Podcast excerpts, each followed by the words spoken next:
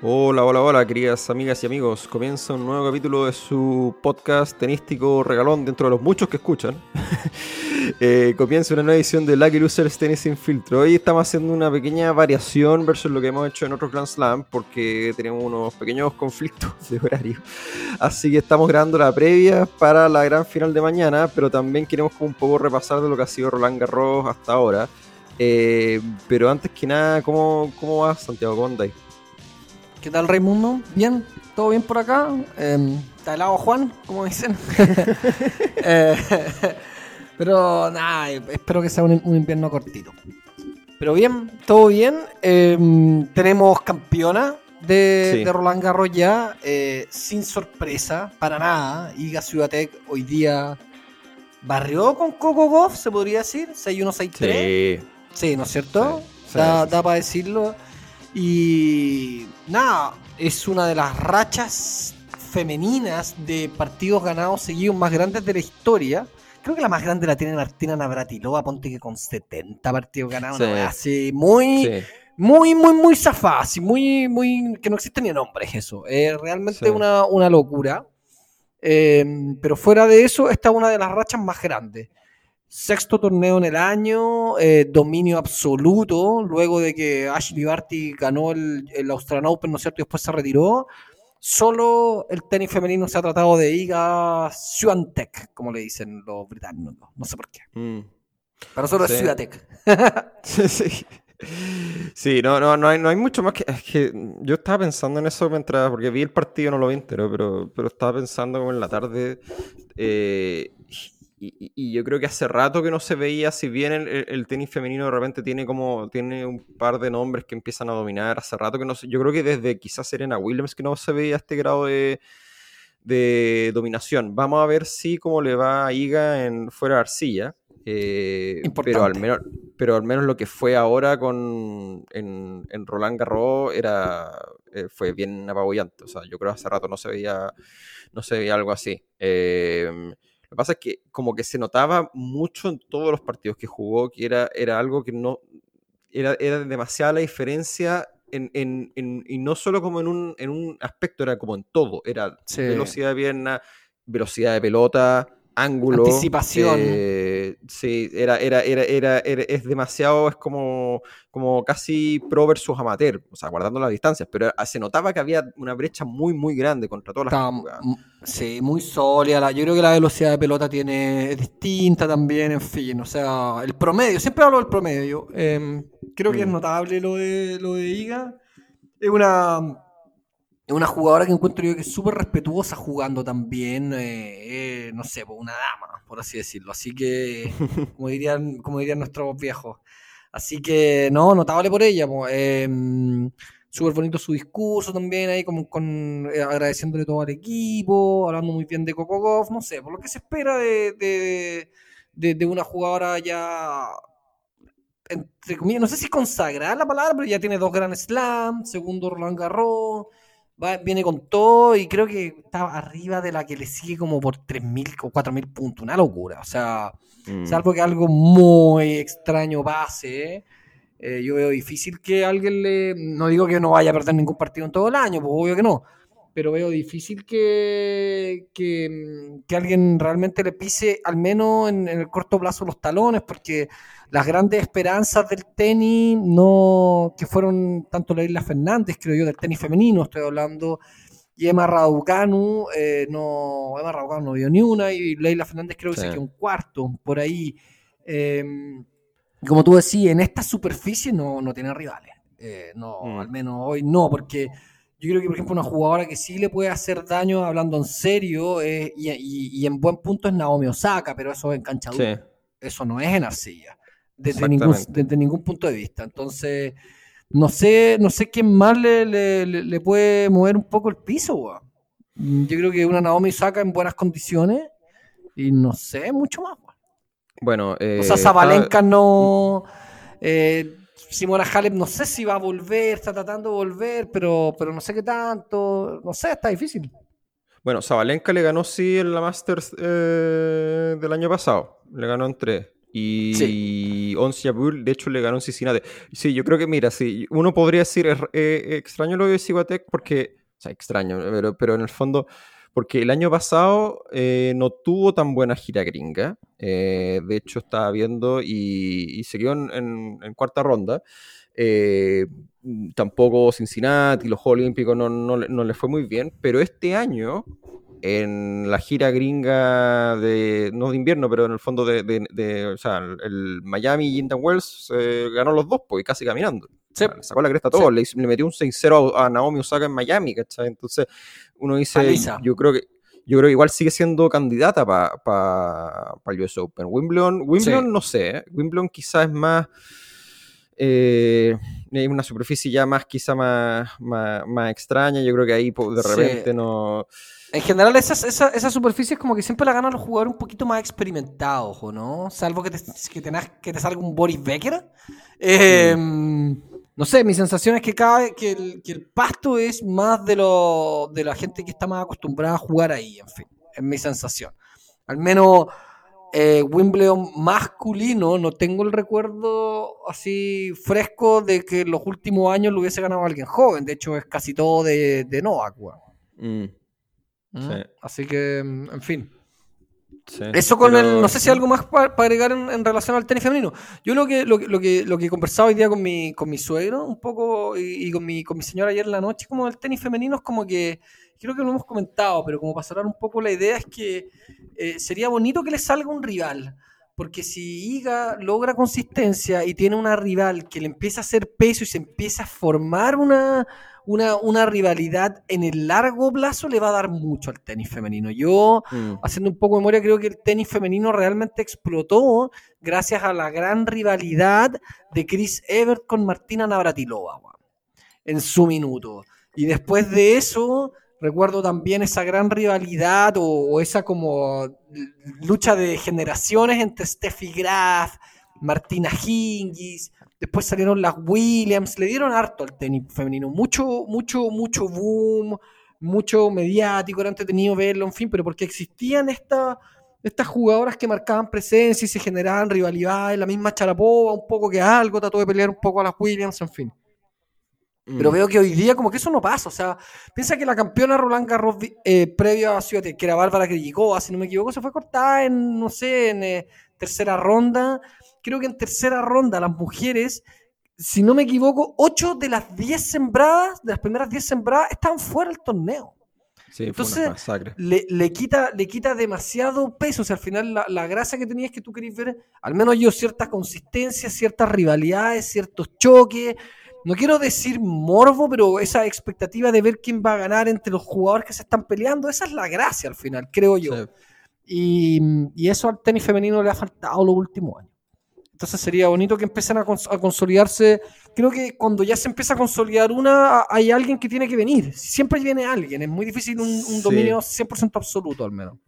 Sí, yo creo que, yo creo que también algo que está pasando es que, mm, o sea, a ver, que, se entienda. Yo creo que, y, no tiene que ver con el tenis femenino como tenis femenino, sino que, sino que simplemente pasa de repente que hay épocas que son más fuertes que otras. Eh, los gringos le llaman la weak era o strong era. Eh, por ejemplo, en el, antes que saliera el Big Free fue, yo creo que eh, se puede decir y no pasa nada, fue una weak era. O sea, en el sentido de una, una era de no, no, no grandes jugadores. ahí, y ahí es donde hubo varios número uno que se repartieron el número uno. Estuvo entre Ferrero, estuvo Roddick y que son jugadorazos, pero pero así todo uno dice como al final en el promedio no es una época de gran, gran, gran, gran, gran nivel en, en términos relativos versus lo que vino después. Y yo creo que quizá al tenis femenino le está pasando eso en los últimos, el, último par de años, que no, no, no, no están en una era donde la materia prima es, es estrellato de alguna forma. 100% eh, Entonces, ojalá que les salga y yo no, y también ojalá que también la Cibotec se mantenga eh, constante, porque también hemos visto esta, o sea, el, caso de Rabucano, bueno, Cibotec ya tiene dos Grand Slam, es verdad, no, no es lo mismo, pero Rabucano pintaba para estrella y, se quedó ahí, vamos a ver qué y, cómo y ha dejado Art porque lleva mucho tiempo sin tener una buena actuación post US Open. Sí. Entonces, sí, y Leila Fernández quizás ah, un poquito mejor, pero tampoco mucho más. Mm, Entonces, como que, eh, eh, bueno, lo que, bueno, lo que pasó en ese US Open también es muy curioso. Ese US Open del año pasado fue maravilloso. Fueron grandes partidos, en fin, pasaron, pasaron muchas cosas. No fue, un, no fue un gran slam habitual. Y creo que este Roland Garros está muy entretenido también. Muy entretenido también. Y ahora pasando un poco a la vereda al frente, ¿no es cierto? Al, al tenis masculino. Eh, si te parece bien, Vayamos muy rápido así por partidos de, cuarta ronda que, merecen ser mencionados. No voy a hablar nada de Djokovic Schwartzman. Creo que el resumen es que Schwartzman. Sí, es que es, un muy mal matchup para Schwartzman, porque Djokovic es un Schwartzman aumentado al final. Lo hemos mm. hablado, ¿no es cierto? En el sentido de que un jugador que recorre la cancha impecable, tiene de los dos lados buenos golpes, pero Djokovic es mejor en todo al final que Schwartzman. Entonces es muy difícil, siendo estilo en el fondo parecido. Entonces, para Schwartzman jugar con Djokovic es siempre, siempre, siempre perder. O sea, de hecho creo que ha perdido todos los partidos que ha jugado con él. Con Nadal un poco lo mismo, salvo un cuartito final por ahí en Roma, que le ganó Schwartzman a Nadal eh, y, eso. El partido que sí me gustaría detenerme un poquito más es el de Félix con Nadal. Eh, un poco por la polémica del tío Tony, eh, dejemos la post, que me pareció como que el bueno, no sé si se quiere robar la película, no sé qué es lo que intenta hacer, pero es raro, comentémoslo ahí. Pero, pero yendo como al partido en sí, yo me acuerdo que en un principio, cuando partió Roland Garros, dije, yo creo que Nadal puede, creo que Félix le puede hacer algo de daño. Y en el último podcast dije, después de ver a Nadal, dije, no, Félix no le va a hacer ni cosquilla bueno, voy a tener que retrotraerme a, lo que dije al principio y obviar lo que dije en el, último capítulo. No, pero oye, súper buena actuación de Félix. Eh, y lo comentamos en el sentido de que sobre todo en el cuarto set, porque el primer set se lo llevó Félix muy bien, y después, y, pero con un Nadal muy errático, ¿te acordáis? Revés que se iban al medio de la red, como desenfocado. Y decía, ¿qué chucha le pasa a Nadal? Porque venía de una actuación bastante sólida con Van de Sancho. Entonces, como mm. que era, era raro verlo tan mal. Y de hecho, él venía diciendo que se había sentido bien en la cancha, que sentía bien de físico, en fin. Em, y luego del primer set despegó Nadal. Despegó, como que le llegó un clic, como que ya paremos la joda, te regalé mucho. Y se llevó el segundo y el tercero 6-3, 6-2.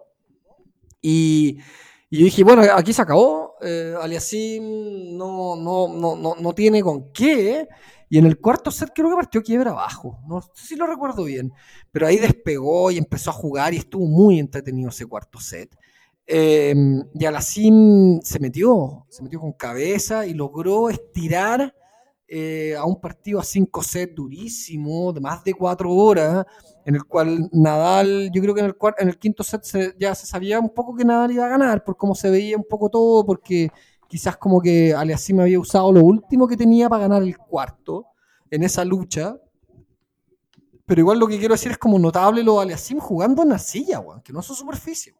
Mm. Creo que. Bueno, después vamos a hablar de lo del tío Tony, pero en el fondo, el tío Tony yo creo que le dijo a este compadre, oye, weón, hay pelotas que se le pegan a todas que cuando viene se le pega de esta forma y hay otras, compadres que hay que meterlas un poquito más, hay que trabajar un poco más el punto y esperar dos o tres pelotas más para armarte un poco para tirar un winner. Porque mi sensación es que está con mejor táctica, le decimos. Está como mm. pensando un poquito más los partidos, en fin, eh, y ya está llegando a esa instancia de los jugadores buenos, buenos para mí, que son con los que no pierden con jugadores que no son parecidos a ellos, ¿cachai? Que ya no, empiezan como a, tener esos partidos raros, ¿cachai? Lo que yo pensé, por ejemplo, que, que, le pasaba a Tsitsipas. Yo pensé que Tsitsipas ya estaba en ese nivel. Y de repente mm. encontramos, bueno, ya vamos a conversar, pero que, se cuenta con un Holger Rune, que es un buen jugador, pero que no es más que Tsitsipas como para ganarle. Ahora, bueno, Tsitsipas había mostrado hartas falencias durante el campeonato ya, o sea, ya, ya llevaba dos partidos a cinco sets jugando con jugadores que no, no tenía para qué estirarlo así y se veía que no venía siendo la misma temporada arcilla que había hecho el año pasado, o sea, en lo más mínimo. Pero, pero igual me, me llamó la atención. No sé qué, qué, qué opináis tú como de, un poco de Félix y, el partido con Nadal.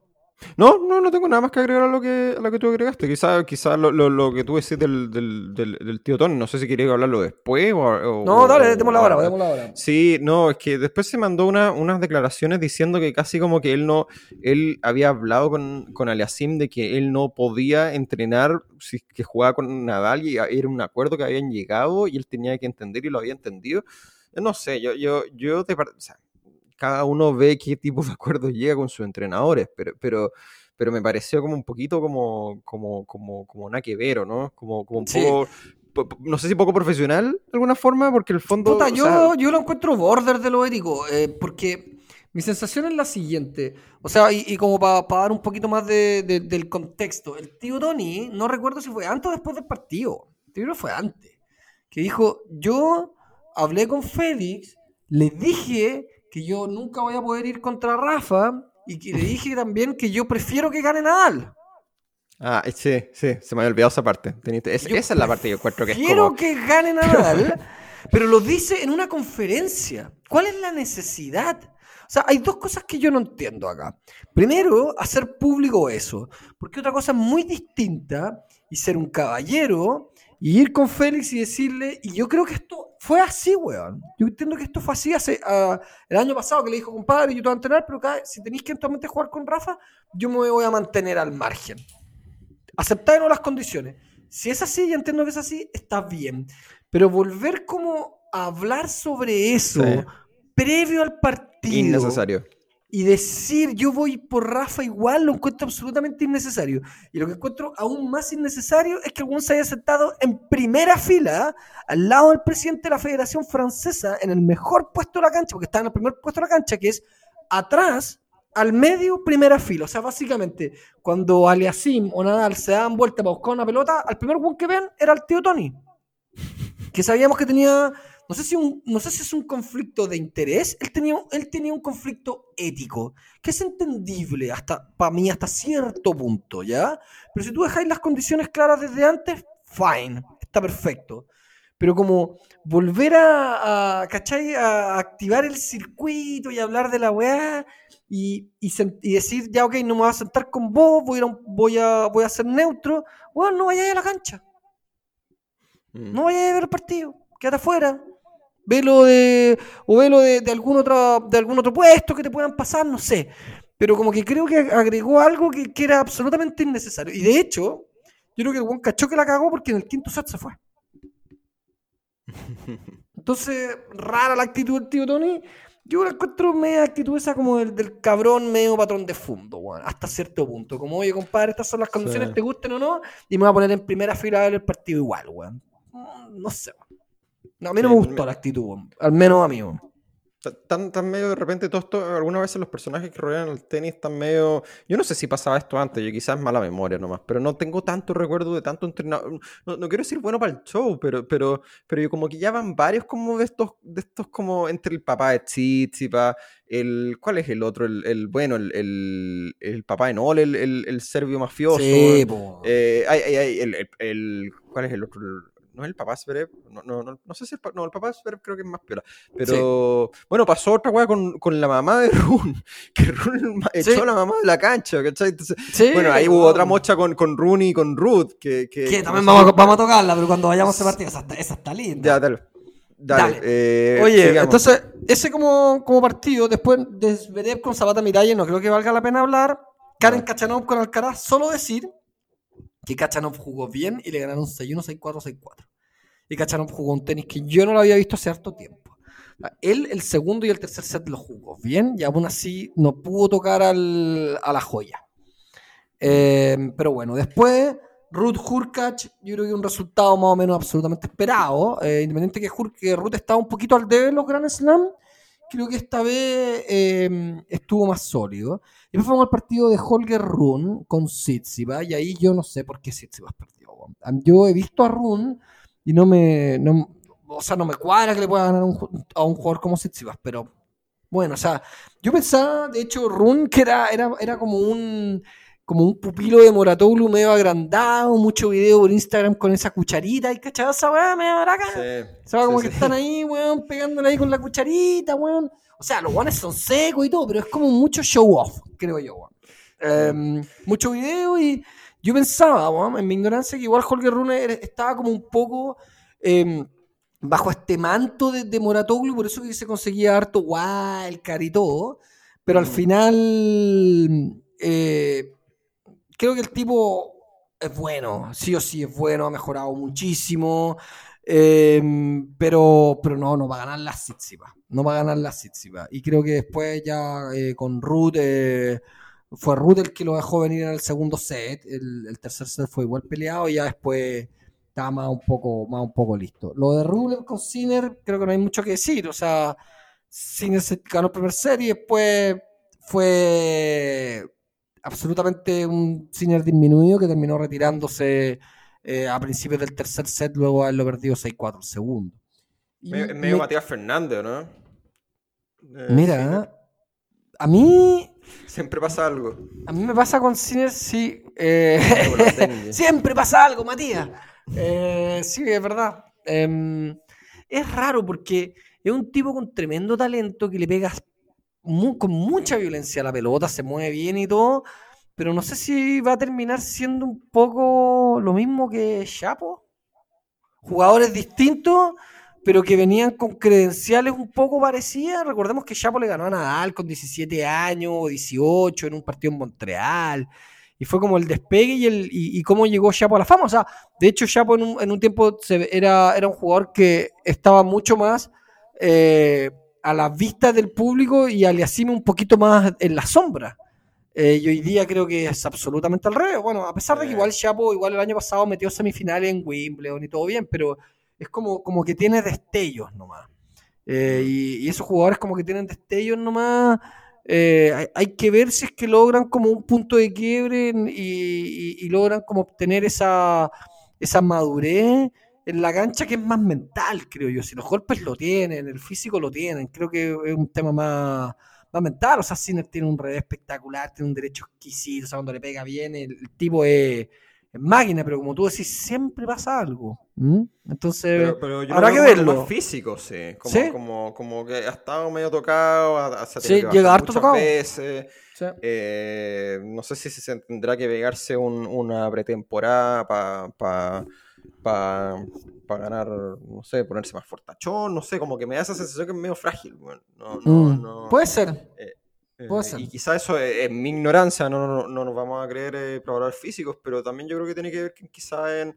Bueno, en el tenis tampoco te, te sirve hincharte tanto, porque al final tenés músculos más pesados y al final te, te mueves más lento, pero, pero, pero sí me da la impresión que quizá no le vendría mal ganar un poquito de de ponerse más fortachón, no sé. Eh, pero yo creo, o sea, yo creo que tiene, tiene oportunidad de mejorar ahí en, en, en, ese, en, ese, aspecto, porque se ve, se, te da la sensación de ser medio, medio, medio palillo, bueno, no sé, no sé cómo, cómo, igual, igual, igual es súper joven, tiene mucho, yo creo que yo creo que él cometió un error con el cambio de entrenador, eh, creo que es una obviedad, pero, pero bueno, eh, puede remediarlo. No, no es, no es algo, no es algo para morirse, pero pero igual uno esperaba de repente algo de Sinner que quizás le podría hasta haber ganado a Rublev. Creo yo, un Rublev que no, que no está tan tan fino, pero que mejoró mucho su, su performance en Grand Slam. O sea, al final terminó mm. metiendo cuarto final igual, que, que, que, que, está bien porque era un jugador que igual de repente perdía partidos medio, medio tontos, por así mm. decirlo. Y por último, en esta de cuarta ronda, el partido que fue transmitido por exvideos.com, el de Marin Cilic con Medvedev, porque qué manera agarrarlo a palo, weón. Eso es cuando, cuando uno hay que cuando uno ve a Cilic enchufado, es peludo, es un jugador que no te deja jugar. Porque a lo que va a llegar, te va a pegar. Y, lo hemos dicho muchas veces acá. Sí, y mientras mantenga una diferencia positiva de wins versus errores no forzados, te va a ganar, pues. Mm. Y sacó increíble. Y Medvedev venía bien. O sea, venía de ganarle a un Kekmanovic que, que viene con una temporada bastante, por así decirlo, positiva, creo yo. O mm. sea, jugó bien. O sea, uno de los mejores partidos del año para mí que he visto fue, eh, creo que fue la semifinal de Indian Wells o Miami, no me acuerdo, con, con Alcaraz. Fue un partidazo. Em, y venía jugando muy bien Kekmanovic. Y se topa con un Medvedev que no venía de, jugar nada de temporada así, se recuerda que estaba lesionado. Mm. Eh, y, aún así se estaba metiendo calladito y se topó con un Siric en su día y no tuvo nada, no tuvo, no tuvo respuesta. Porque lo, a palo. Es que sabéis que lo que lo que es sorprendente ese partido, que, que yo, de hecho, en la previa yo decía, yo creo que esto, esto lo va a ganar Medvedev. Eh, más que nada porque más allá de, la arcilla, pese a la arcilla y todo, yo sentía que era, que era un mal matchup igual, porque Silich le, y, un jugador del perfil de Silich le cuesta con estos jugadores, jugadores ya, llamémoslo metrónomo, como, como, como, como que te devuelven todo, que te, que, te apuran con mucho ángulo, que te pasean. Que tienen mucha paciencia, y no le importa jugar rallies largos, tal cual. Tal cual. Y, no, pues pasó todo lo contrario. Fue, para mí fue muy sorpresivo. Eh, para mí también fue muy sorpresivo. Sí, fue muy, muy sorpresivo. Porque, porque el marcador fue muy grotesco. 6-2, 6-3, 6-2 es una paliza. Sí, sí. O sea. Aparte, y, y lo que también es impresionante sobre es impresionante que Silic ha llegado a semifinal de los Garros, más allá del cuadro y todo lo que uno puede decir. Porque Silic en general no ha tenido tan buenos resultados en arcilla. O sea, Silic es un jugador que, no, que no tiene no, no, tiene mucho. Yo, de hecho, no tengo recuerdo de ni siquiera una final de Master 1000 o de algo en arcilla de Silic. No, sé si no sé si siquiera tendrá una ATP 500. Creo que no. Si me apuráis, creo que no tiene nada, nada en arcilla. Sí, o sea, yo, yo tampoco tengo recuerdo, pero, pero, pero voy, voy, voy, voy en la misma línea que tú. Y, y yo creo que también es porque la arcilla premia más a los jugadores que se mueven mejor. Y, sí. su gran carencia, creo yo, es su movilidad. Eh, entonces, como que tú decís, ¿cachai? Voy a tener que jugar más puntos, tener que moverme más, voy a tener que deslizarme más, en fin. Entonces, como que eh, se, le hace, se le hace más cuesta arriba los partidos en arcilla, pero, pero fue una paliza. Fue una paliza. Mm. Fue, fue entretenido el partido en el sentido de. Y Medvedev de repente miraba Puta, de repente Silic le tiraba un palo, línea, se lo devolvía a, se lo volvía a venía el segundo, línea a la otra esquina. Y uno miraba como al, al, al, a donde estaba sentado el entrenador, como, así no se puede, ¿cachai? Así no se puede. Como una, una, una mezcla entre, entre, no sé, impotencia y frustración, ¿cachai? Porque no, no, no teníais por dónde, ¿no? O sea, el, el Silic está absolutamente inspirado y Medvedev tampoco es un buen jugador de arcilla, o, perdón, no es un gran jugador de arcilla. Hmm. Entonces no, no, tampoco tenía, tiene muchas herramientas como para darle la vuelta. Así que, en fin, pues luego de eso nos encontramos ya con, los platos fuertes, creo yo. Em, y si seguimos el orden del cuadro y, partimos arriba, eh, haría que hablar un poco de Nadal Djokovic. Em, no sé cuáles son tus impresiones, pues, don Raimundo.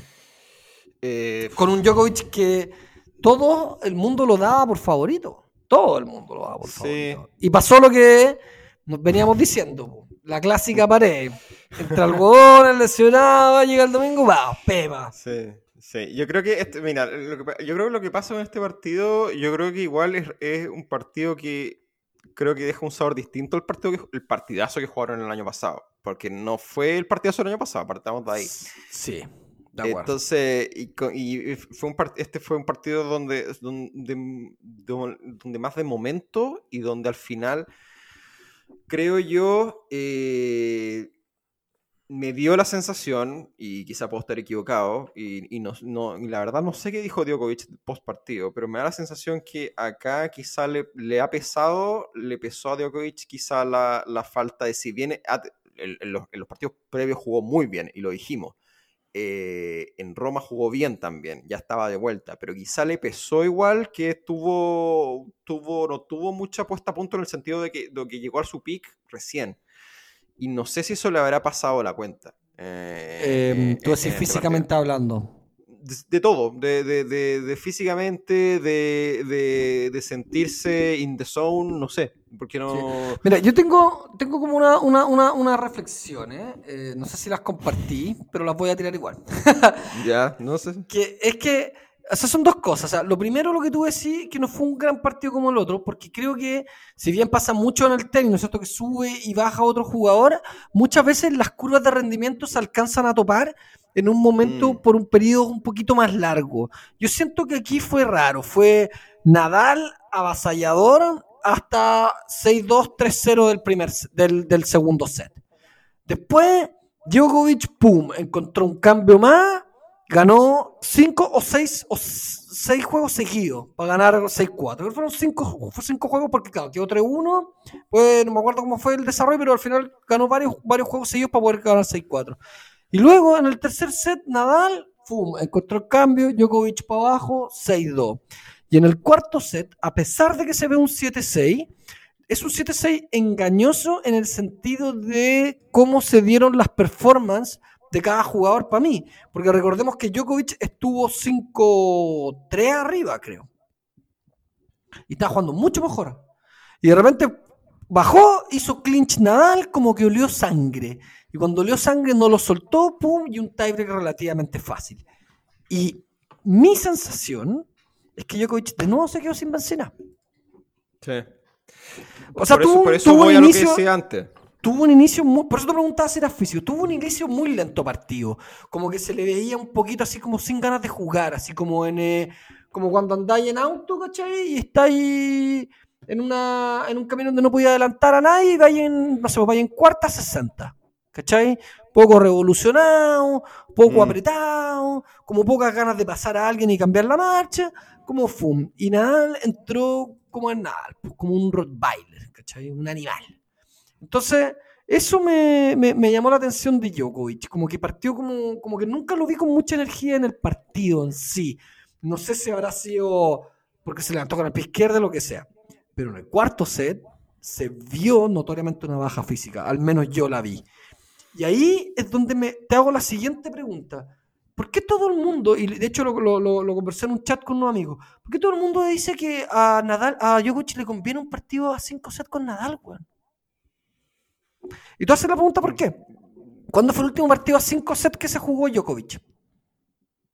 US Open. Es breve. No jugó el Australian Open. Sí. Hace un mes atrás se murió en un partido a 3 sets con Rublev. No con Nadal. Sí, po. Se murió, weón. Se Sí. comió un 6-0 con Rublev. Nada que nunca iba a pasar. Muerto. Con Davidovich Fokina un poquito más atrás, la misma weá.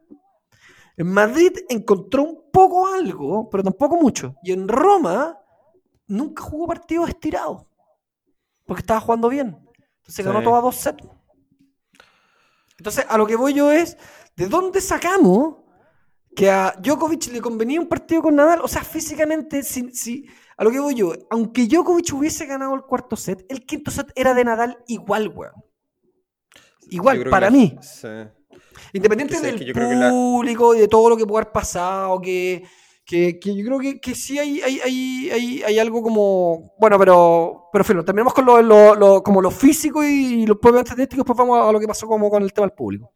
Sí, no, no, no, no, no, que- no, lo que iba a decir es que, que yo creo que al final la- es que yo creo que la impresión es que Nadal está más viejo, de alguna forma. O sea, Nadal es más viejo.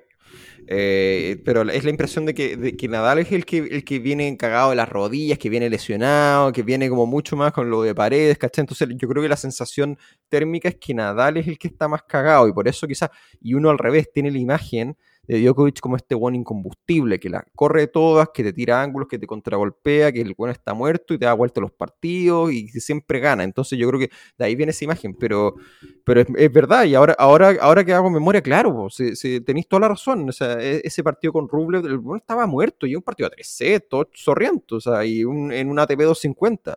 Eh, entonces, claramente, por eso ahí yo, yo digo, por- yo, yo como que vuelvo a lo, a lo que decía al principio, y, y- y- pero se me había olvidado eso, que, que, que yo creo que Djokovic, quizá a diferencia de otras temporadas, le está pasando, le, le pasó la cuenta al parón, ¿cachai? Y, Sí. y- lo, lo vimos en Monte Carlo, en Monte Carlo jugó un partido asqueroso. Asqueroso. Eh, eh, después le costó también en, en, en Belgrado, en Belgrado dio jugó varios partidos. O sea, Eh, todos los partidos perdió un set, ¿te acordáis? Todos los partidos los luchó y ahí, lo, ahí se los levantó el público. Sí.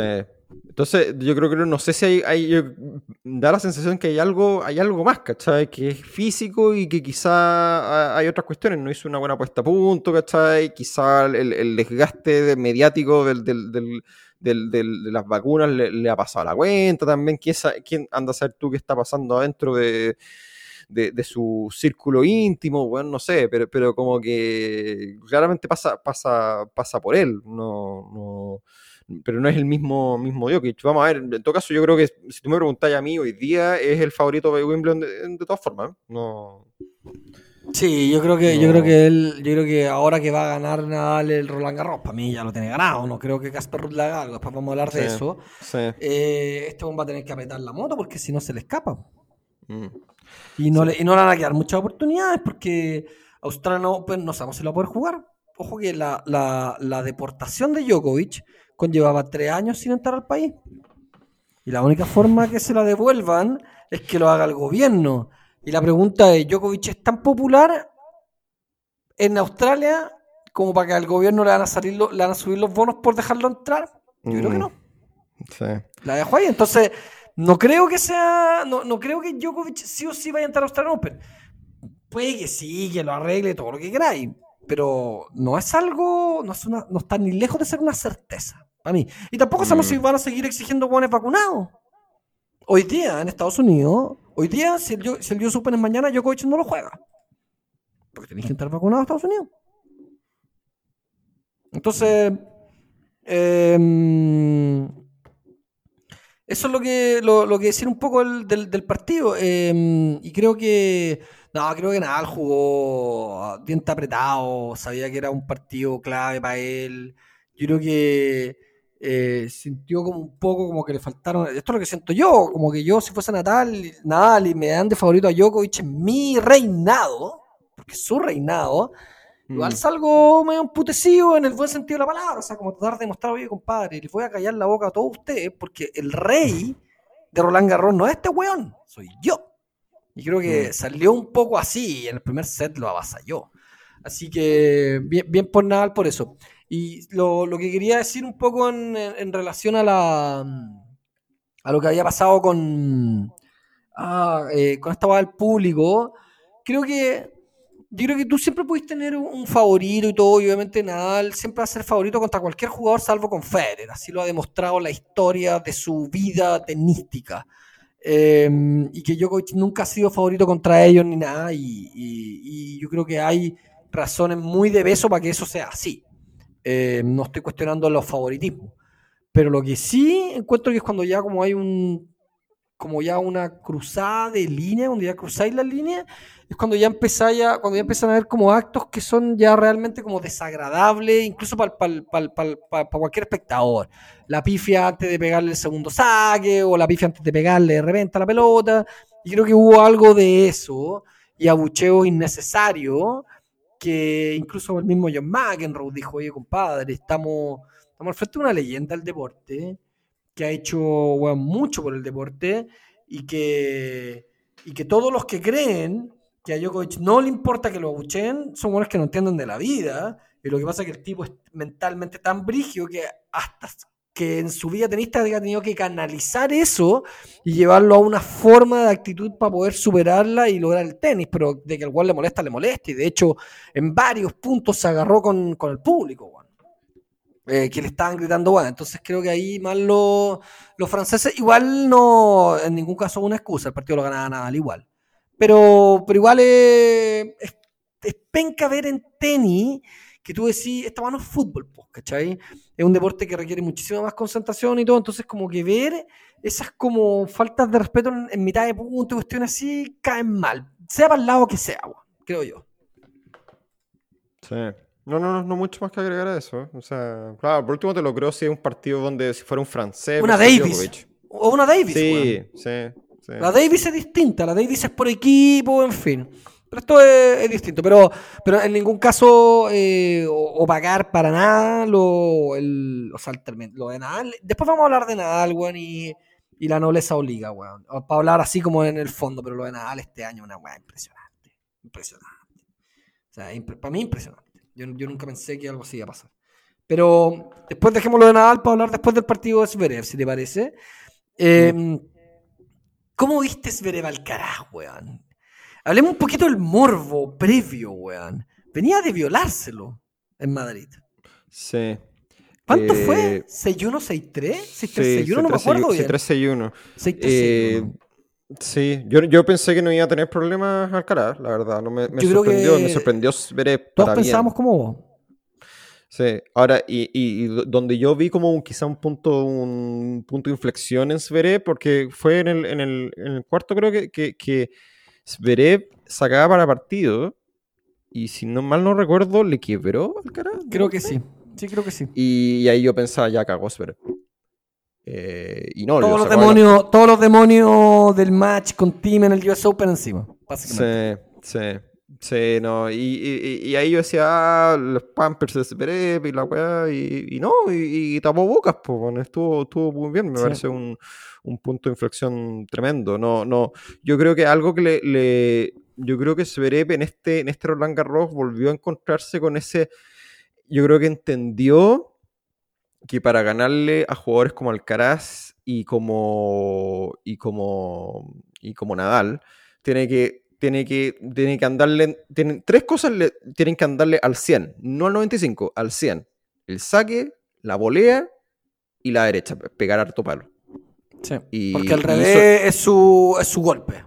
Sí, sí, eh, claro, pero, pero, pero, pero, pero anduvo, anduvo muy bien con las otras tres, ¿cachai? Y, y eso, y eso yo creo que le, dio la diferencia con, con Alcaraz. Y, en algún minuto en, el partido con, con Nadal también lo, lo logró ejecutar bastante bien. Influyó también un poco el clima y todo, y Nadal se quejó un poco de la humedad y todo eso, pero, pero, pero, pero logró esa, esa Impossible Trinity de, de saque, de volea, de golpe a la perfección y, y ahí Alcaraz no tuvo respuesta. Sí, Alcaraz yo creo que Alcaraz también, yo creo que pasó un poco por él también y yo creo que el punto Sí. débil que yo le veo a Alcaraz es que, y más que, porque lo, lo- lo comenté en Twitter a la pasada, pero más que no solo abusa del drop, sino que a veces da la, da la sensación de que hace, es como el fútbol, como que hace una de más Mm. como que, eh, como que hay ciertos puntos eh, donde lo más lógico es, sobre todo por ejemplo cuando tiene un approach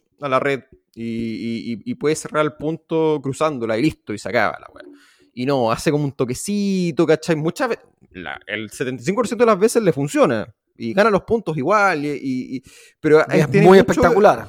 Sí, es muy espectacular y se gana al público y aplausos, los lo aplauden de pie y al güey le gusta, ¿cachai? Y yo no digo que no le sirva, pero hay veces, hubo muchos puntos, sobre todo en, creo que en ese tiebreak, con el tiebreak final con, con, con, Zverev, eh, que podría haber, po- podría haber cerrado los puntos antes y no los cerraba, hacía como un golpecito de más, de alguna forma, eh, la forma como armaba el punto era como, oh, ese, ese, ¿para qué? ¿Cachai? Era como, como ¿para qué darle como una vía más? Y terminaba perdiendo el punto. Fueron uno o Mm. dos puntos nomás, pero en esos detalles creo que también de repente se le da al cara. Son cosas que obviamente con el tiempo se, se, se, se van ajustando. Eh, Sí. Yo no tengo duda- yo no tengo absolutamente ninguna duda que Alcaraz va a ser número uno de acá un par de años.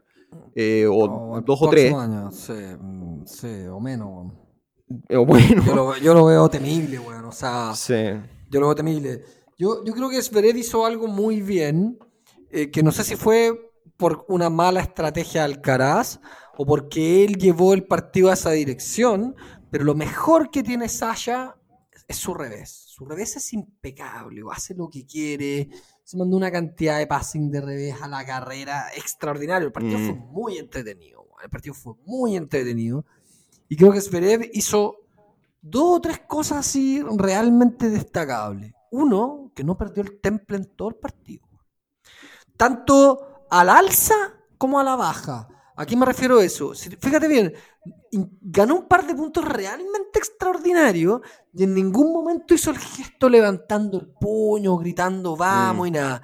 Como que el weón mantuvo su mindset y su concentración con todo. Después cuando ganó el partido, obviamente gritó y ahí lo, lo- como que se descargó toda esa, esa presión, en fin.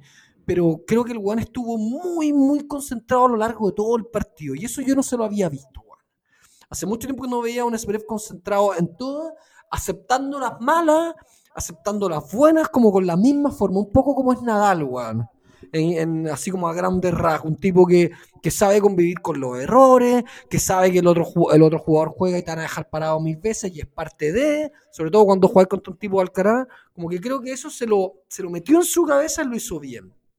Y lo otro que creo que hizo ya estratégicamente hablando, ya un poquito más como de lo que pasó en el partido, fueron el duelo al revés, weón.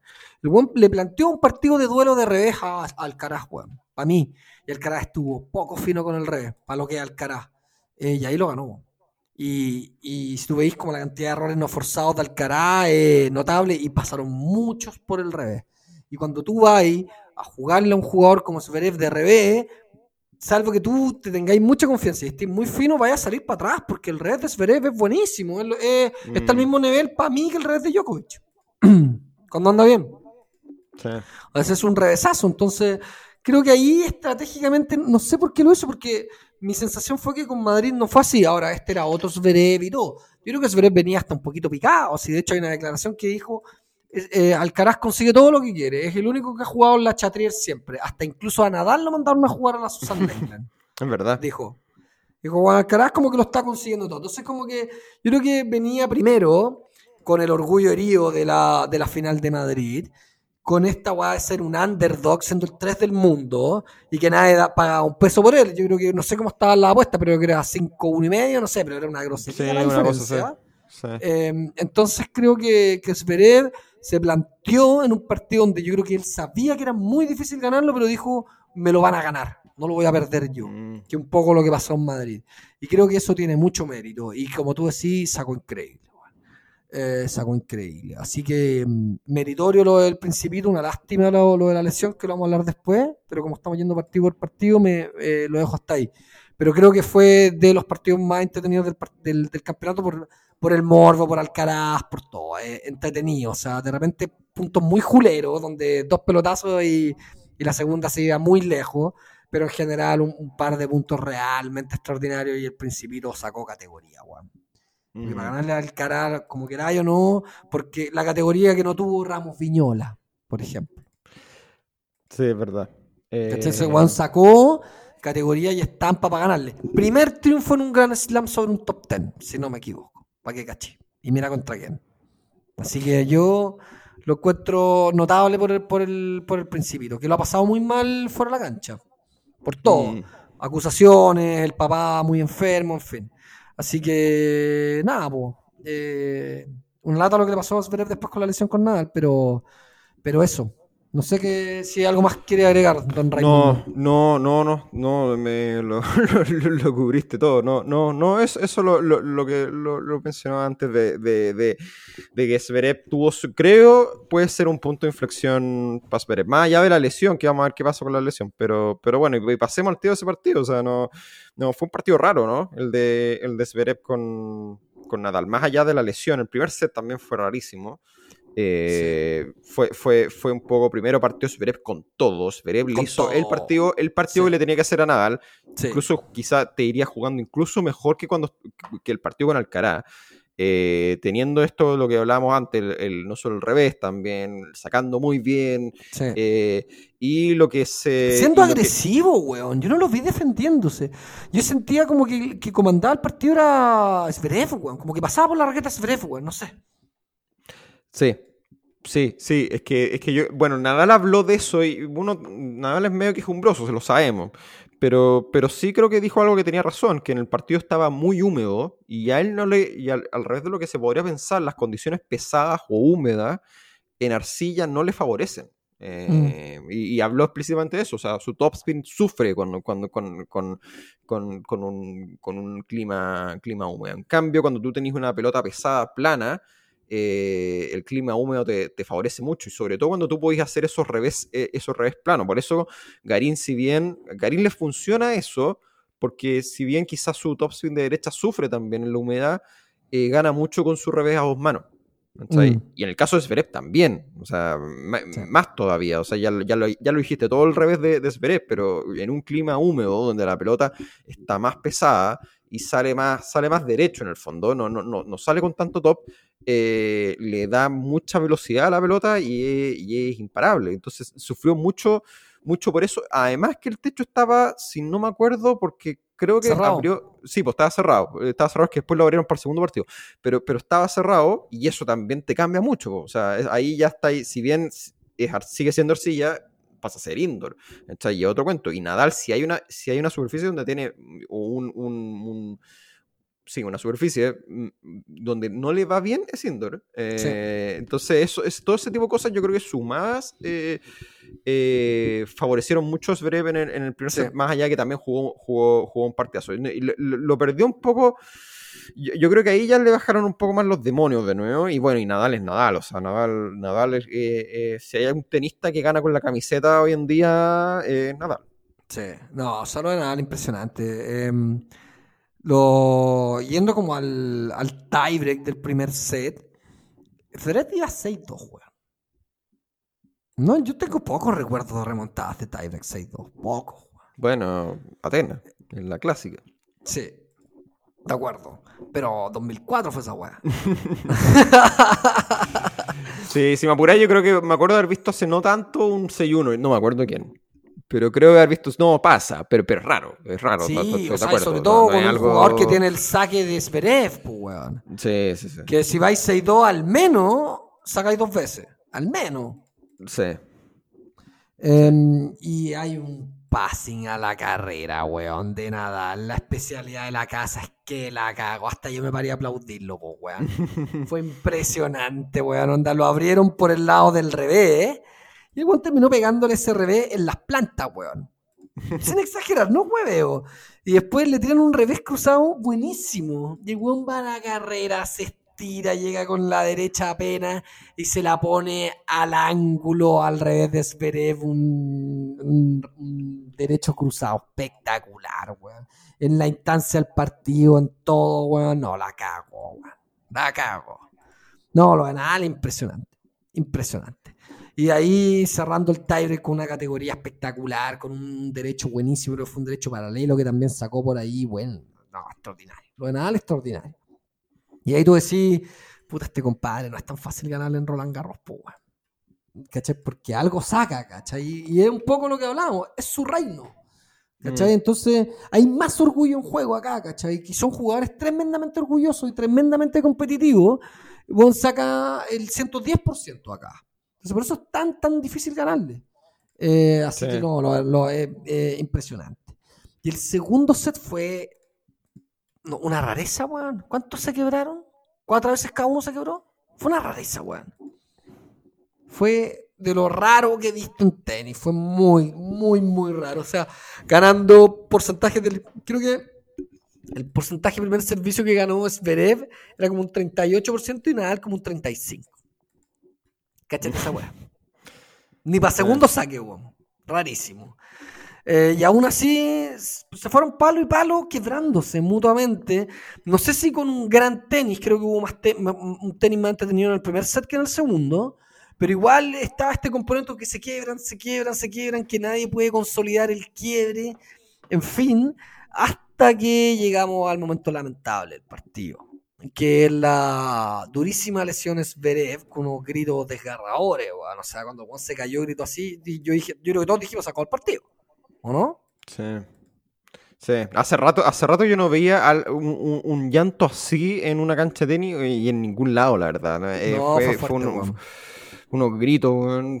O sea, bueno, yo creo que ya todos lo vieron, pero, pero, pero nada, y una lata, pero bueno, son cosas que, que pasan y ojalá que no sea una lesión muy grave. Yo- al, al principio que- pareciera que, que- que fue una 15 de las típicas, pero... Pero no, se, se, se dice que se, se cortó un par de ligamentos laterales, weón. Ah, se fue a la chucha.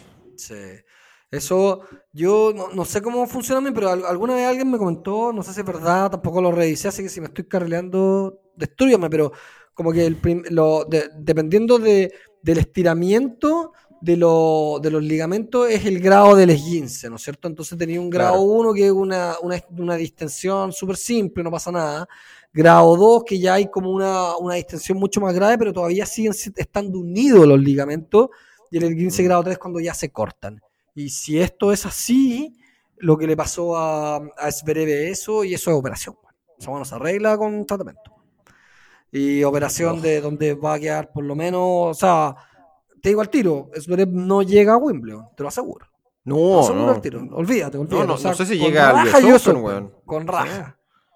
Así que, Mm. porque el US Open es agosto, ¿no es cierto? Tení- Mm. tenís- va a tener todo junio, julio y va a estar ahí. Pero en qué condiciones va a llegar, una lástima, porque más encima. Estaba, o sea, recordemos que el partido llevaba más de tres horas o tres horas cuando pasó eso. Mm. Y no había ni terminado el segundo set. Y para lo cual te hago la pregunta: ¿Vos tenéis recuerdo de una locura de ese estilo? ¿Dos sets, tres horas que no están ni siquiera terminados? Yo no tengo, weón. No sé. No, no sé. Debe haber también lo mismo, pero ahora, ahora sí, a la, a la rápida no, no, no, no me acuerdo. No. Vos estamos hablando de tres Eh. horas y no había terminado el segundo set. Sí. Es frigio. weón. Bueno, y, y- y un poco acá que, que es breve, que son las oportunidades que tú decís, ahí es cuando les falta un poquito, ¿cachai? En el Tyrex 6-2 y después sacando para ganar el segundo set, tres doble falta. Ni yo, pues, weón. Sí. Ni yo me mando tres doble falta en un juego. y eso a nivel profesional es una ventaja eh, irreversible, creo yo, al menos para ese juego. Es imposible si tres doble falta en un juego contra Nadal, con un Nadal de dientes apretados, que tampoco probablemente quería estirar mucho más el partido, que estaba viendo el cronómetro que decía que llevaban tres horas. Imagínate que ganaba ese, ese set de Zverev. No se lesionaba, obviamente, porque hubiera cambiado el partido, no se hubieran repetido los puntos, en fin. Entonces, Mm. hubierais tenido un partido empatado con tres horas de juego. Ahora, y aquí es la pregunta de cajón. ¿A quién le conviene el partido largo? Yo insisto que le conviene a Nadal. Sí. Porque no, ahí físicamente se- es un animal. Si vos me dices, no, es que viene, viene con esta lesión. Sí, pero esa lesión es una, es una lesión que él se la soluciona infiltrándosela. Hoy en día. sí. Que está ¿Y quién perfecto. mm. ¿Cachai? O sea, no, no tiene, no tiene una solución a largo plazo, pero es una solución momentánea que le da para ganar el partido. Se Mm. infiltra. ¿Cachai? Que es lo que han hecho mucha gente y que no, no tiene na- nada de malo. O sea, al final la infiltración es para evitar el dolor nomás. ¿No es cierto? Pero la lesión sigue ahí. Entonces, yo no veo, y con el físico que tiene Nadal, no, no veía cómo Zverev le pudiera aguantar más. No sé, tampoco veo a un jugador, a, a Zverev un jugador tan físico. De hecho, no lo veo tan físico. Mm. Eh, entonces, creo que igual si se estiraba mucho el partido lo ganaba Nadal, pero, pero independientemente de eso, eh, hubiese sido lindo ver un desenlace de partido de verdad, ¿cachai? Eh, y no, lamentablemente, mm, un abandono por lesión de, de Zverev eh, en una lesión bien fea. Porque es, como, como que se dobla en dos instancias la la- el pie. No sé si cachaste. Es rara la, la- la caída. Y tampoco sé si se quedó atorado. No sé si fue un poco eh, el hecho de que la cancha estaba como media más embarrada, más pesada. Entonces la silla arriba no está tan seca, no te da para deslizarte tanto, entonces al final te quedas un poquito atrapado. Creo que, creo que por ahí anduvo pasando un poco la caída. No sé si también fue desgaste el punto, venían jugándose puntos larguísimos. Tuvieron un rally de 44 tiros. No me acuerdo si fue en el primero o en el segundo set. Pero un rally de 44 golpes. Una locura, po. Mm. Sí. Así que nada más que decir, por lo general, eh, es extraordinario. Eh, y para cerrar un poco el capítulo de Nadal, eh, e irnos al, al cuadro abajo, eh, weón, Nadal, ¿cuánto tiempo estuvo lesionado antes de jugar el Australian Open? No sé cuánto lesionado. cuatro meses. Cuatro meses. Cuatro pero meses. Jugó desde septiembre que andaba en la foto con las muletas. con muleta, weón. Bueno, este año, cumpliendo su año número 36. 36, no 30, no 32, no 33. Nosotros decimos que Marín Silic es viejo, estamos tiene tres años más que Silic. Mm. No O parece. sea, como, no, pues, pero para guardar un poco las proporciones de, lo- de la campaña 2022 de Rafa Nadal, si se puede llamar así. Una locura, po. Una locura. No creo, yo creo que no, no queda nada más que como un buen chino decir hay que bajarse los pantalones con Nadal, weón, porque en verdad extraordinario, extraordinario. Weón, te ganó el Australian Open, se la dio vuelta al jugador del momento en canchadura, que era Medvedev, weón. Mm. Ojo, no le ganó la final a un paquete, weón. Él le ganó la final a un Medvedev que ya sabía de finales con Nadal. Había jugado una final con Nadal en el mismo US Open. Había jugado una final después con Djokovic. Le ganó la final del US Open. Y venía jugando muy bien y había ganado sus partidos más o menos caminando. Y yo creo que todo el mundo daba de favorito a Medvedev. y Nadal dos sets abajo y creo que quiebra abajo, casi quiebra abajo, pum, se lo da vuelta. Después, weón, va a Indian Wells, lo gana, le gana la joya. Se lesiona de nuevo, como una fractura en las costillas. No puede preparar nada de su temporada arcilla. Nada, no juega ninguno de los campeonatos, weón. Y viene a Roland Garros y está en la final y va a jugar con Casper Ruth y todos sabemos lo que va a pasar en esa final. Mm. Y va a, a Nadal se va a quedar con la 22. O sea, creo que si no, es sacarse el sombrero, ¿no? O sea, no, no, no hay otra explicación. O sea, aquí en esta cuestión eh, uno tiene que hacer un análisis objetivo. Lo de, lo de Nadal es impresionante. Así que todos Sí. los nadalistas que deben estar en absoluto éxtasis, weón, eh, disfrútenlo, disfrútenlo, porque es un campañón espectacular. Espectacular, nada más que decir, no sé qué, qué- más se puede decir, weón. Eh, sí, yo lo, único que, que diría es... eh, uy, justo se me fue la idea. No, que, que en el fondo... em, ah, el GOAT. Que yo creo que... Como, yo creo que es... Como que ya sé, si tú me preguntas... si- creo que lo hablamos la pasada. Seis meses atrás uno decía antes del Australian Open. O sea, que el Djokovic ya como que ya en el fondo empieza como a...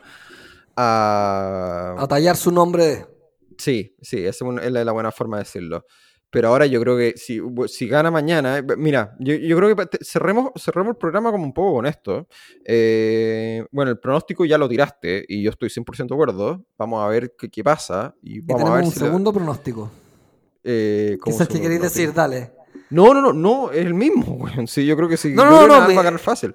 No, mi, ¿Ah? mi- mi- mi- mi segundo pronóstico y lo que yo Ah. creo es que, y lo que veníamos conversando, weón, no sé si lo querés tirar tú, pero, weón, yo he escuchado, sí, yo he escuchado atentamente las conferencias de prensa de Nadal, weón, y vienen con un tinte distinto, weón, que yo no se lo había visto, weón. Mm, Dijo, Sí. vengo sufriendo mucho y solo mi equipo sabe el dolor que tengo, weón, en el pie. Y todo lo que he sufrido va a ser como un overcome de esta weá y poder estar acá parado y disfrutar cada uno de los partidos que me quedan.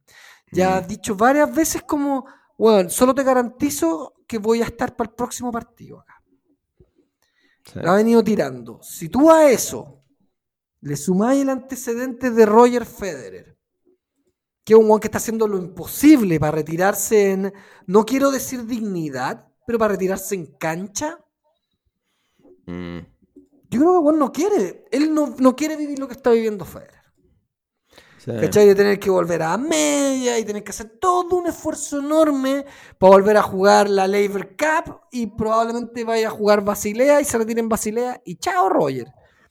Mm, O sea, ese retiro versus un retiro en Roland Garros colgándose la 14, levantando la copa número 14 y colgándose la estrella número 22 de Grand Slam, habiéndole ganado a Djokovic, que se supone que era el verdugo de él, o la única, el único que le podía hacer en verdad collera, quizás Alcaraz, en fin.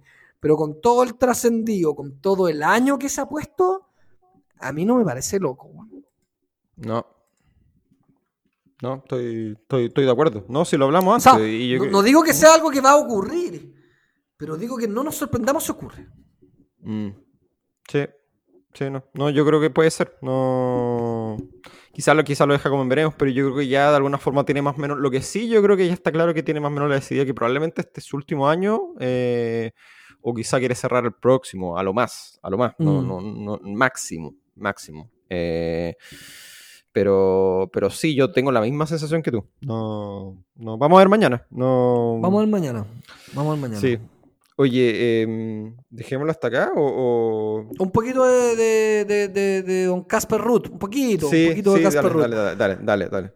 Eh, yo, o sea, decir que mm, a mí me cae un jugador de mi agrado verlo jugar, pero, pero yo creo que mañana no tiene ninguna chance con Nadal, primero porque primero su primera final, es en Roland Garros, nunca perdí una final Nadal, eh, probablemente él, él está sintiendo este como su last dance, mi sensación. Eh, Mm, por ese lado, por ese lado no hay ninguna opción. Pero tenísticamente hablando, tenéis que pensar que Nadal generalmente avasalla a los jugadores con- contra los que primera vez han jugado contra él, porque es un estilo muy jodido. Y porque el topspin de Nadal le va a pegar a dónde a Ruth? A su revés. ¿Y quién es lo más Sí. débil que tiene Casper Ruth? Pero por lejos. O sea, su revés es débil. Mm. No es tan débil como el revés de Mateo Berretini. Pero está más cerca que el revés de Mateo Berretini que el revés de Zverev. Mm. Para Sí. mí. Entonces, yo veo muy, muy, muy difícil que Casper Ruth le haga partido. No que le súmale los nervios, o sea, es su primera Sí. final de Grand Slam. No, no Sí. va a ser. Esto lo hemos visto muchas veces ya. O sea, el No. público, tú cachai, va, va- también va a jugar factor. Entonces, yo veo. O sea, no, no- no- ¿tenéis como la cuánto paga cada uno? 1.2 Nadal y 5,6 Ruth. Cacha. Pero incluso yo creo que el, el 1.2 no, no, no, no está casi como que debería ser menos para mí, la verdad. Cada- La 1.15, pregunta es- 1.10, claro. Sí, sí, no, lo, lo veo. Lo que pasa es que yo, yo es que yo, volvemos a lo que hemos hablado, lo, que- lo que estábamos hablando antes, lo que tú dijiste antes, que en el fondo eh, yo creo que hay una percepción errada de que Nadal viene, viene, viene cojo, ¿cachai? Que viene, que viene muy viene lesionado. cojo, viene, y- con, viene con un hambre, la san puta. Sí, po, sí, sí, sí. No, sí. eh, Y eh, mañana, y mañana pues, si ese weón se despierta cojo, se va a meter, weón, se va a infiltrar, que es lo que corresponde, va a no sentir dolor en el partido, y el weón va a pegarle a tres pelotas, va a escuchar weón, el clamor del público en sus primeros puntos y se le va a olvidar que está infiltrado incluso. Y el weón va a jugar y va a decir, esta es mi 14 y no me la, weón, no, no hay ninguna posibilidad ni que, ni que weón la mirís de 10 metros, weón. ¿Cachai? mm, Ni siquiera eso, ni siquiera eso. Creo yo al menos. Yo, yo creo que, que va a ser lamentable por Casper Ruth porque se va a ir con un sabor muy amargo, pero yo creo que buen va a tener que, que hacer un análisis post partido. Ya lo estamos dando por muerto, qué pena, Juan, pero, pero es lo que es, ¿o no? Pero básicamente se va, se va a enfrentar contra un tipo que está en sus últimas y que es un campeón y que es un gran competidor. Y que no va a perder una final con Casper Ruth, weón. Ni cagando, ni cagando. Mm. Sí, no. Sí, no, eh, yo creo que al final la, la pregunta es si va a ser, le va a sacar un set, bueno. Sí, sí, para mí, a mí eso, y yo creo que no. Yo, Yo creo que no.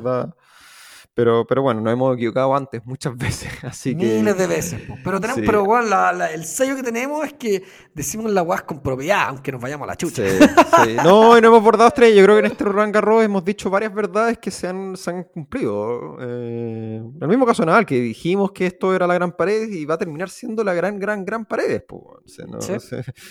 Sí, nada, en fin. no, y, y- y merecidísimo, weón. Hay que Sí, decirlo. sí, sí, Merecidísimo, sí. weón. Porque, o sea, weón, una lucha contra la adversidad tremenda, weón. No, Sí. o sea. Sí, vamos, vamos, o sea, ahí yo creo que va a quedar abierta la cuestión del GOAT y yo creo que por ahora vamos a tener que, como yo creo que aceptar, yo creo la verdad incómoda que es posible que Nadal mañana, si gana y peor si se retira, weón, o eh, quede ese GOAT, va a quedar abierta la discusión, pero va a quedar yo creo que él en la pole de alguna forma. Sí, Porque no sabemos qué pasa con Djokovic tampoco, Federer ni hablar. Eh, Sí. No, de acuerdo. patas afuera. De acuerdo. Eh, así que nada, va- pero va a estar, va a estar interesante. Dejémoslo hasta acá, a ver si alcanzo a editar el programa antes de la final, eh, para que lo escuchen antes, o para que al menos sea como previa. Pero nada, pues, Para que nos eh, crean que dijimos la weá antes. sí, exactamente. Oye, ¿al- ¿algo más o estamos? No, no, no, no, por, por mi lado, hora de irse a hacer una piscola. Sí, no, y ay, buen viaje mañana eh, a la Tierra de la Libertad. Ah, sí, te- eso, eso era el, el- el- el tema es que no pudimos hacer el, cierre de Grand Slam con final incluida porque yo viajo mañana en la noche, entonces grabaron el día con los niños imposible, entonces Sí. lamentablemente tuvimos que hacerlo, pero por suerte para el programa eh, es una final bastante predecible el resultado. Sí. Bueno, quién sabe, weón. Estamos, estamos cachai, haciendo, weón? estamos echándole de, pero todas las dietas posibles. Pero no, ¿Te no cachai, weón? Casper Ruud, weón, la hace, no. No, no. no. No sé. Pero bueno, nunca se sabe. Eh, bueno, esto ha sido Lucky Losers Tenis sin filtro. Nos reencontramos. Vamos a ver ya teniendo una discusión de code o no, con Nadal retirado o no. Vamos a ver. Eh, pero nos reencontramos pronto, ya en modo pasto, eh, muy luego. En... Pronto cuando tú, cuando tú volváis. ¿Cuándo volvés tú? ¿Tenías fecha? ¿no? Voy por una semana, o sea, salgo el domingo y vuelvo el viernes en la mañana. Así que. Sí, no, pero, pero yo creo que nos vamos a tomar un, un mini break, weón, porque, Sí. porque Sí, sí, ahí sí. ya, ya entre el pasto y toda la cuestión y que, que, que, que, que, que madure un poco el pasto y ahí, y ahí volvemos. Sí, ese Ya, es torneo sorriento de Eastbourne o no sé. Bueno, va a estar Karin igual jugando, así que, pero bueno, Sí, ahí bueno. vamos a estar. Vamos, Dijo, vamos a ver qué va a se ser. Halle, Eastbourne, Wimbledon. Sí, sí, sí. Pero bueno, eso. eh, lo dejamos hasta acá. Un abrazo a todas y a todos. Nos reencontramos muy pronto. Un abrazo a todos. Que tengan una muy buena semana. Chao, chao.